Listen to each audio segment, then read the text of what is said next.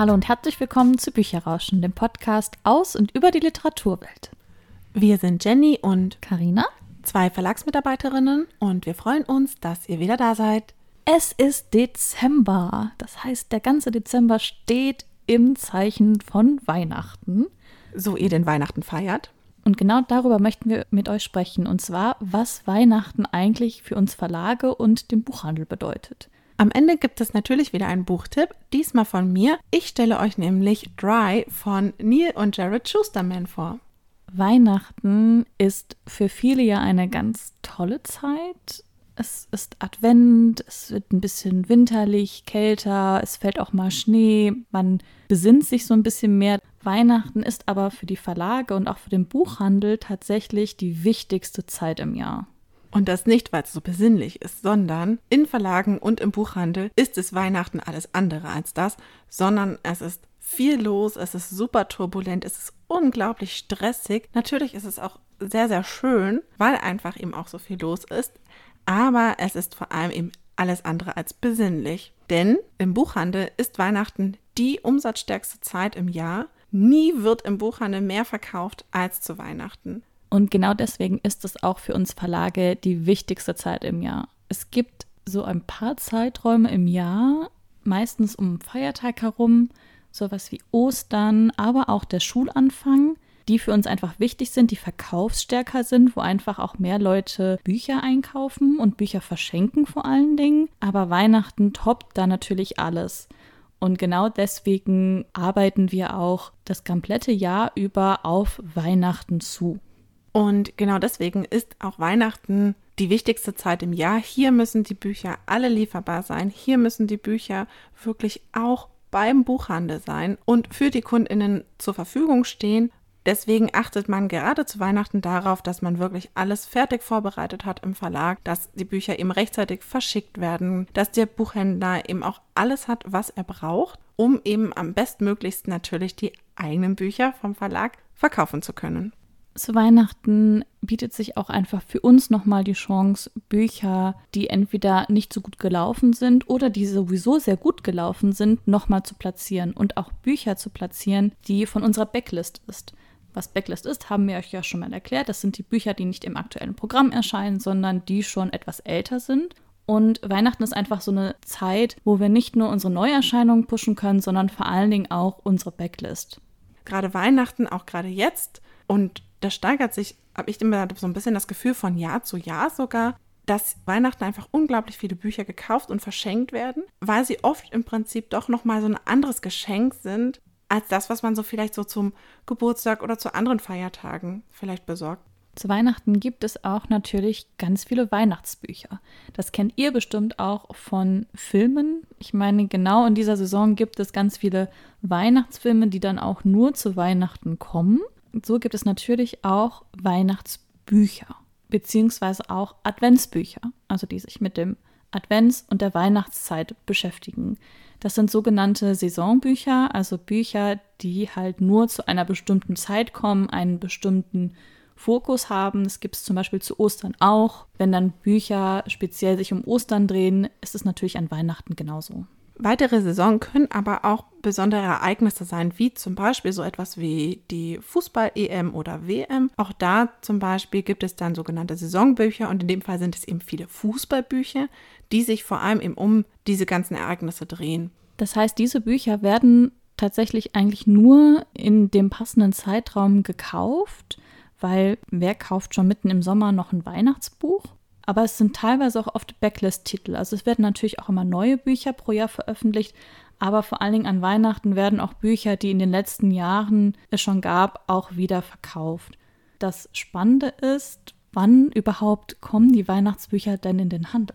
Und das ist tatsächlich nicht so, dass die Bücher erst im November oder Dezember erscheinen, sondern neue Weihnachtsbücher sind bereits oft schon im Sommer eigentlich verfügbar und werden dann eigentlich auch schon angeboten. Also viele Weihnachtsbücher erscheinen auch schon im September, im Oktober, teilweise auch sogar schon im August und werden eben nicht erst so produziert, dass sie wirklich direkt zum Start der Weihnachtszeit eben im Handel sind, sondern sind eben auch schon vorher da und können eigentlich auch quasi schon vorher gekauft werden. Ihr kennt das doch bestimmt auch. Ihr geht in die verschiedenen Läden und dann seht ihr schon, oh Gott, da gibt es schon Weihnachtsdeko im August. So ist das bei den Büchern auch. Man will natürlich schauen, wie Jenny schon gesagt hat, einmal mit dem kompletten Programm, dass es lieferbar ist, aber natürlich auch bei den Weihnachtsbüchern. Und man möchte natürlich auch den Weihnachtsbüchern Zeit geben und Möglichkeiten geben. Wenn die jetzt erst im November erscheinen, dann hätte man zwei Monate nur oder beziehungsweise anderthalb Monate, wo sie verkauft werden können. Das ist natürlich für ein Buch super wenig, weil oft braucht es einfach ein paar Wochen, bis es wirklich auch ankommt. Und so hat man halt die Möglichkeit, dass man wirklich drei, vier Verkaufsmonate hat bei den Büchern. Ich hatte es auch einmal, dass ich in einem Geschenkbuchverlag ein Praktikum gemacht habe und da war ich auch über die Weihnachtszeit und das fand ich super spannend, weil wir schon vor Weihnachten eine Kreativrunde hatten für Weihnachtsbücher im nächsten Jahr. Und das war für mich total strange, weil das war so das erste Mal, dass ich die Verlagsabläufe so kennengelernt habe. Und natürlich, Weihnachtsbücher macht man halt auch einfach einem Jahr im Voraus. Aber ich fand es irgendwie so total komisch, dass noch nicht mal das jetzige Weihnachtsprogramm irgendwie rum war und ich mir jetzt schon überlegen musste, was nächstes Jahr Weihnachten wir für Themen haben und was wir da für bestimmte Aktionen machen. Das war einfach total komisch für mich. Aber so läuft es tatsächlich im Verlag. Nun haben wir ja schon gesagt, die Weihnachtszeit ist auch im Verlag sehr stressig und sehr ereignisreich, nicht nur für den Buchhandel. Ihr könnt euch vorstellen, warum es im Buchhandel einfach drunter und drüber geht, weil natürlich eben viele Leute ihre Geschenke dort kaufen. Stellt sich natürlich die Frage, warum ist eigentlich im Verlag dann so viel los? Weil natürlich die größte Arbeit eigentlich ja der Buchhandel hat. Aber man muss halt sagen, viele Verlage haben zum Beispiel über die Feiertage zu, sodass halt eigentlich ganz, ganz viel vorbereitet werden muss, was über die Feiertage noch geschehen soll oder was halt dann zwischen den Jahren auch geschehen soll. Und viele Verlage machen zu Weihnachten ganz besondere Aktionen, die sie zum Beispiel dem Buchhandel auch anbieten also besondere Einkaufskonditionen, besondere Werbemittel, die es dann gibt, besondere Pakete, die sie auch dem Buchhändler anbieten. Und all das bedeutet natürlich auch, dass im Verlag selber eben auch sehr, sehr viel los ist, weil das muss koordiniert werden. Die Bücher, die bestellt werden, müssen natürlich eben auch irgendwie verarbeitet werden und zum Buchhändler geschickt werden. Und entsprechend ist dann im Verlag eigentlich genauso viel los wie auch im Buchhandel. Und man muss natürlich auch dazu sagen, ein Verlag ist auch ein ganz normales Unternehmen. Das heißt, die haben zum Jahresende auch nochmal Rechnungsschluss.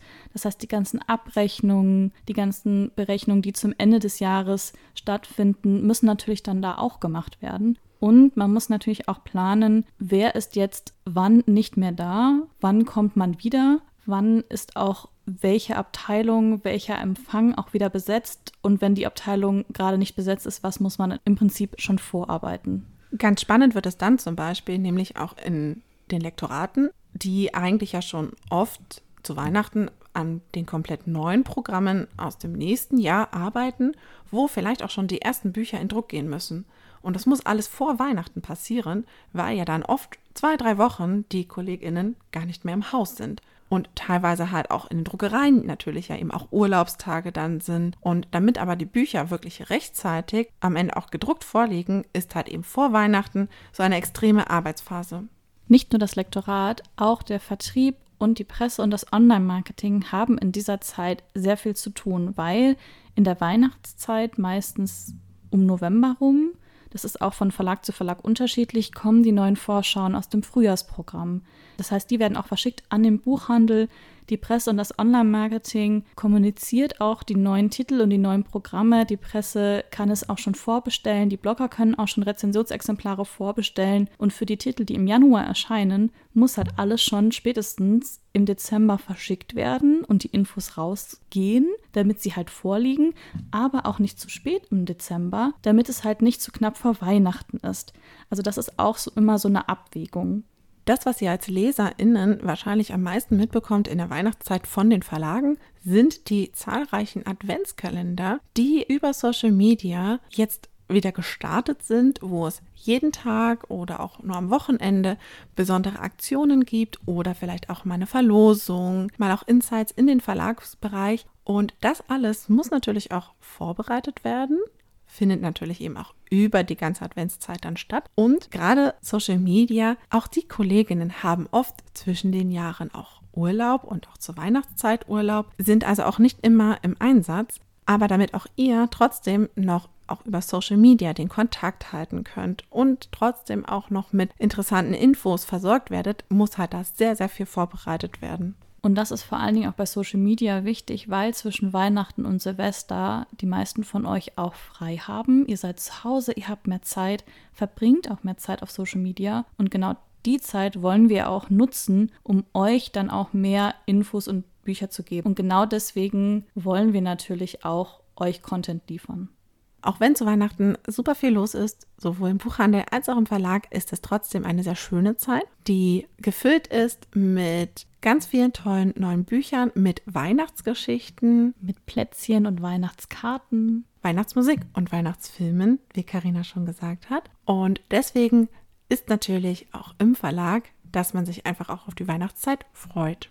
Wir hoffen, wir haben euch einen kleinen Einblick geben können, was auch die Weihnachtszeit trotzdem auch im Handel und auch bei uns im Verlag bedeutet, dass es eben nicht einfach nur ein Feiertag ist, sondern eben auch noch viel, viel mehr. Zum Abschluss wird uns Jenny noch ihren Buchtipp vorstellen und da bin ich schon ganz gespannt drauf. Und zwar handelt es sich um Dry von Neil und Jared Schusterman. Genau, denn Dry hat mir wirklich sehr, sehr gut gefallen, als ich es gelesen habe und deswegen möchte ich es gerne euch und Karina einmal vorstellen. Es handelt von einem Bundesstaat in den USA, der plötzlich von der Wasserversorgung abgeschnitten ist, dessen BewohnerInnen über mehrere Wochen kein Wasser erhalten. Wir begleiten eine Familie bzw. eine Schwester und ihren Bruder sowie deren Klassenkameraden. Und die Geschichte beginnt direkt mit dem Wasserhahn, wo kein Wasser mehr herauskommt. Was am Anfang noch wahrgenommen wird als, naja, irgendwie gibt es anscheinend ein Problem in der Wasserversorgung, das ist bestimmt gleich erledigt, wird ganz schnell zur Gewissheit, dass eben kein Wasser so schnell mehr kommen wird. Und man befindet sich dann tatsächlich direkt mittendrin in einem sehr apokalyptischen Szenario, denn Neil und Jared Schusterman schildern sehr, sehr detailliert, wie die Menschen versuchen dann an Wasser heranzukommen, wie auch die einzelnen Protagonistinnen darauf reagieren, dass sie eben gerade keine Möglichkeit haben, teilweise an diese sehr lebenswichtige Ressource zu kommen und trotzdem auch versuchen, ihre Menschlichkeit eben noch zu bewahren. Unsere Jugendlichen, die wir begleiten, die schließen sich am Ende zusammen und versuchen noch zu einem Wasserreservat zu gelangen. Und auf diesem Weg dahin begegnen sie freundlichen Menschen, die mit ihnen auch den letzten Schlucken Wasser teilen aber auch Menschen, die eben genau das Gegenteil tun, die sie bekämpfen, die ihnen auch noch das letzte Wasser wegnehmen, das sie eben noch finden konnten. Das macht es sehr, sehr spannend. Und gleichzeitig wird immer die Frage gestellt, wie viel ist man bereit, selbst zu tun, um sich selbst zu retten? Und inwieweit würden wir vielleicht, wenn wir in der gleichen Situation wären, eben auch anderen helfen? Oder wären wir so egoistisch, dass wir halt doch versuchen, eben vor allem in erster Linie erstmal uns und unserer Familie zu helfen. Fand ich super, super spannend. Es ist ein Jugendbuch, muss man dazu sagen. Also das heißt, es wird nicht zu extrem. Also es ist schon auch an manchen Stellen sehr deutlich, aber es ist jetzt nicht so mega brutal. Was tatsächlich, glaube ich, wirklich daran liegt, dass es eben ein Jugendbuch ist und sie hier einfach ein bisschen reduziert haben, würde ich sagen. Ich finde es trotzdem einfach sehr, sehr spannend und es regt auch sehr zum Nachdenken an, wie würde man eben selber auch handeln.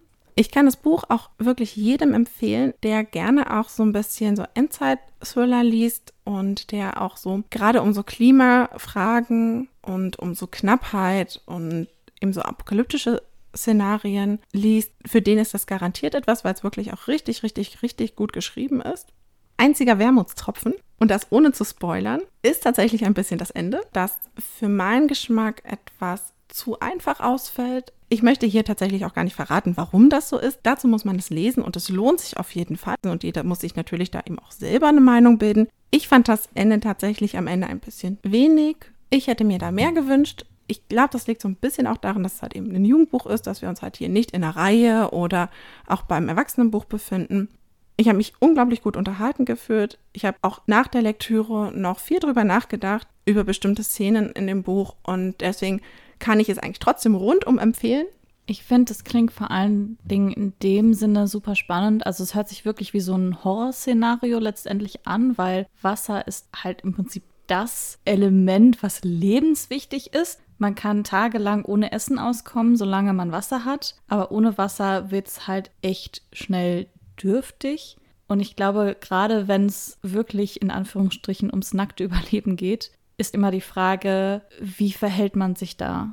Und ich glaube, das kann auch niemand von uns, also ich würde mir niemals anmaßen zu sagen, wie ich mich da verhalten würde. Ich würde natürlich jetzt in dem Kopf sagen, okay, ich würde so und so mich wahrscheinlich verhalten, aber wenn ich wirklich in dieser Situation bin, weil das ist ja eine extreme krasse Situation, kann man nie vorhersagen, wie man sich wirklich da verhält. Und da finde ich es immer sehr spannend, die verschiedenen Protagonisten zu lesen und natürlich ist man beim Lesen, weil es wird ja aus einer bestimmten Perspektive auch geschrieben, ist man halt bei diesen Figuren und kann total nachvollziehen, wie sie sich verhalten und sagen, oh, das ist ja total schrecklich, was die anderen Leute da machen. Aber wenn man dann nochmal hinterfragt, ja, okay, aber warum machen die das überhaupt? Und wieso eskaliert das jetzt gerade diese Situation so? Und ich glaube, auch wenn es dann aus der anderen Perspektive geschrieben würde, würde man das natürlich auch total nachvollziehen. Und ich glaube, das ist halt so ein Buch, was auch jedenfalls nach deinen Erzählungen zum Nachdenken anregt und wo man sich auch wirklich mit beschäftigt. Ja, das fand ich tatsächlich auch sehr, sehr faszinierend, dass man direkt reingezogen wird und dadurch, dass man eben auch die Jugendlichen begleitet, die auch, das muss man sagen, es ist sehr authentisch, eben keine Helden sind, sondern das sind ganz normale Leute, die eben auch teilweise vielleicht nicht gerade die klügsten Entscheidungen treffen und wo man sich vielleicht manchmal auch denkt, na, das hätte ich doch bestimmt anders gemacht. Aber gerade das ist es, was es so ausmacht, dass man eben sofort überlegt, wie würde ich das denn machen? Und es hat mich tatsächlich auch sehr, sehr stark erinnert an eine Reihe, die ich vor vielen, vielen Jahren einmal gelesen habe. Und zwar von Susan Beth Pfeffer. Ich weiß nicht, ob du sie kennst oder ob ihr sie kennt. Und zwar hieß der erste Band Die Welt, wie wir sie kannten. Das war eine Trilogie in der es, wenn ich mich richtig erinnere, darum ging, dass der Mond zerstört wird oder aus der Umlaufbahn kommt und dadurch halt alles auf der Erde plötzlich ganz, ganz anders funktioniert. Und also sehr, sehr, sehr apokalyptisch. Aber vom Schreibstil her und wie einfach auch die Personen und auch die Insicht der Personen geschildert wurde, hat es mich sehr, sehr, sehr, sehr stark daran erinnert jetzt, weil ich auch die Bücher kann ich übrigens sehr empfehlen, sehr gut fand und damals eben genau das gleiche hatte wie jetzt bei Dry, dass ich überlegt habe, wie würdest du eigentlich in so einer Situation handeln? Wie würdest du auch im Kontext mit der Familie zum Beispiel, weil wir begleiten halt sowohl in der Reihe als auch jetzt bei Neil und Jared Schusterman eine Familie. Wie würde man da auch sich innerhalb der Familie verhalten? würde man eher zu denen gehören, die versuchen, alle zu beruhigen? Würde man versuchen, aktiv zu werden? Würde man so fast erstarren, weil man nicht weiß, was man noch machen soll? Was würde man denn eigentlich machen? Und das finde ich tatsächlich auch wirklich das Spannende, gerade auch an solchen Geschichten. Da kann ich auf jeden Fall nur zustimmen. Ich habe das Buch auf jeden Fall auch mal gelesen. Es ist schon Ewigkeiten her und ich kann mich kaum noch daran erinnern. Aber ich erinnere mich genau an diesen Moment, den du auch geschildert hast, dass ich sofort mir auch vorgestellt habe, wie würde ich reagieren und was wäre, wenn das mal Wirklichkeit wäre. Das ist ja auch das, was diese Romane auch ausmacht. Das ist auch das, was die Dystopien alles ausmachen. Was passiert eigentlich, wenn das Wirklichkeit wäre? Und das ist halt nie etwas, was so total weit weg von uns ist, sondern es ist, was theoretisch auch wirklich passieren kann. Und das ist ja das, was diese Romane und Geschichten so erschreckend macht, weil es wirklich einfach jederzeit passieren kann. Eben, und deswegen, also wer gerade solche Romane auch gerne liest, dem kann ich Dry nur vom Herzen empfehlen. Und das Schöne ist, es ist tatsächlich ein Einzelband. Das heißt, es ist in sich abgeschlossen. Wo abgeschlossen? Wir schließen jetzt auch diese Folge ab. Wir hoffen, es hat euch gefallen. Wir wünschen euch jetzt erstmal noch einen schönen zweiten Advent und freuen uns, wenn ihr auch bei der nächsten Folge wieder mit dabei seid. Hinterlasst uns doch gerne in den Podcast-Portalen einen Kommentar oder eine Bewertung. Da freuen wir uns natürlich immer drüber. Ihr könnt uns auch persönlich schreiben an bücherrauschen.web.de mit UE oder auf Instagram. Bis zum nächsten Mal. Macht's gut. Ciao.